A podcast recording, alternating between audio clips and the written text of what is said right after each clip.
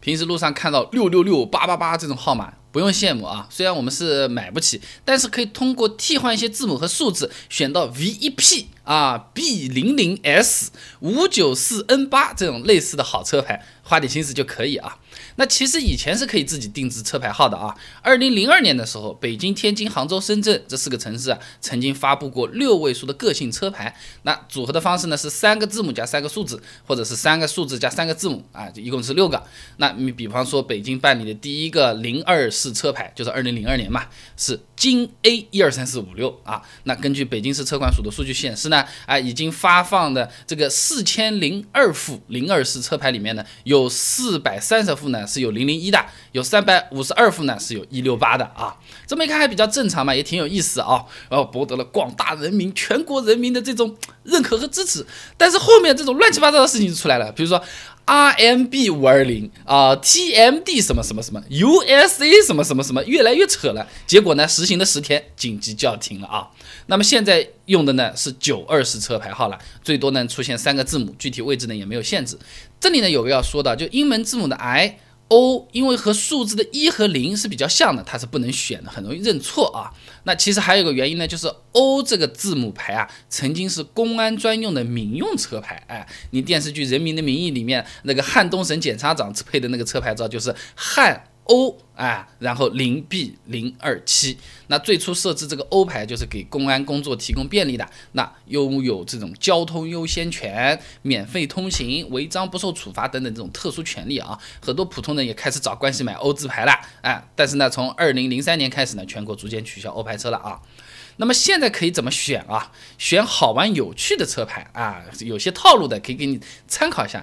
你比如说对应自己的车型嘛，你比如说哈弗 H 五，那你车牌就可以五九四 H 五，哎，我就是 H 五嘛。宝马 X 一，那就 X 一。一六 B 二啊，是不是就是差一牛逼的，是吧？那再有深度一点呢，你可以和自己车子的具体参数、发动机型号，甚至是历史故事，呃，有点这种联系，甚至是底盘号挂钩。那比如说拿宝马三系打个比方，四门版的底盘号是 F 三零，中国特供长轴距版是 F 三五，还有经典的一四六、一三五，哎，你都可以体现在车牌上啊。BMW 一四五、BMW 一三五啊，这样听起来也很有意思的。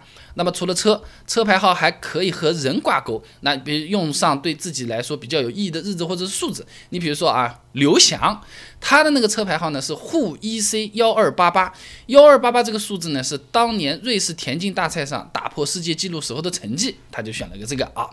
那么如果车牌号比较容易记住，其实也是个不错的选择啊。那一般来说嘛。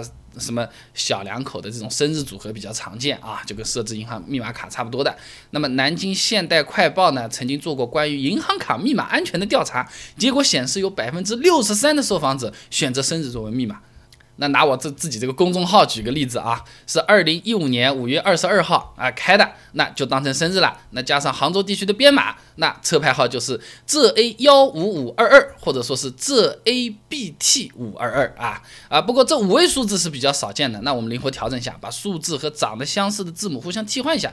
比如说二和 Z 有点像，对不对啊？那八和 B 有点像，那么就可以换成浙 A 幺五五 Z 二，或者换成浙 A 八 T 五。二二供你参考一下啊，那么具体操作怎么操作？呢总要一个选号的嘛，对不对？它是分成自编选号和随机选号的。先说自编选号啊，我们是可以通过交通安全综合服务管理平台三 w 点幺二二点 gov 点 cn，或者是手机客户端交管一二一二三来选的。那具体操作嘛，按照它流程提示一步步来好了。有一个要注意啊，提前看一下七天内新公布的号码段。哎，这些是不能选的，以防选到这个重叠的号码，然后就可以把刚才说的这些好玩、有趣或者容易记的号牌，你都来试试看了啊。自编号最多可以尝试二十个，每次输入五个车牌号，它呢会按顺序依次来验证的，如果匹配呢就会自动选上，而且是不能改的啊。这个和高考填志愿差不多的啊，第一志愿、第二志愿、第三志愿这么排下来的，如果选上的话嘛，你就得去报到了，那个时候不能反悔啊。和高考填志愿不太一样的，就是万一你选了这个车牌，你又不想用这个车牌，你不用会被系统拉黑两年，不能在网上选号啊。那刚才说的是自选编号，那你没选到喜欢的，可以再用随机选号来碰碰运气啊。随机五十选一的时候呢，每个页面会出现十个车牌号码，并且呢有一个比较人性化的设计，哎，这个符合国情，就是不会出现带四的号码啊。优先挑选这种吉利的数字重叠号、连号、顺号，比如说八八八、六六六、九九九。其次我们可以考虑一下什么幺六八、六七八、六八八啊。那如果没有吉利的号码呢，就根据当地的限行政策来选尾号。那你比如说杭州，从星期一到星期五限行分别是一和九、二和八、三和七、四和六、五和零，啊，就是两两个号码加起来是十，除了星期五，对吧？那么根据杭州交通运行数据报告显示啊，工作日当中这个周一周五交通压力是比较大的，更容易出现堵车的这种情况啊。那所以我们选号呢，就尽量避免一五九零这样的尾号，那么就可以在堵车的时候依然可以上路。你反过来想，我反正堵车的时候，我也是七点八点再出门的，那我干脆就选这两天限号，哎，对我没影响。你哪怕不限号，我也等那么久的，都可以考虑一下啊。当然，每个城市限行规则不一样。甘肃兰州举个例子，不算节假日和周末，机动车按照车牌尾数对应的日期依次限行。讲的话，如果车牌尾号是一和六。每月一号、六号、十一号、十六号、二十一号、二十六号、三十一号不能开出去，其他数字以此类推啊，这有点难算啊。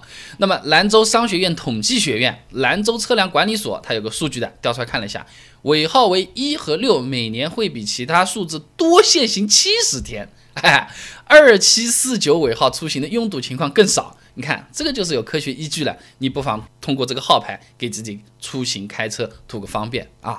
那么从多出行少堵车的角度来说的话，那尾号二七四九兰州是比较不错的选择了。其他城市的朋友，你也可以通过开车的天数、上下班这个时段，你限行的时候，你到底是要赶着出去的，还是本来就是很堵是不出去的，来判断自己选什么号码啊。找黄牛买牌照，哎呦五个八，六个八啊，一万个八。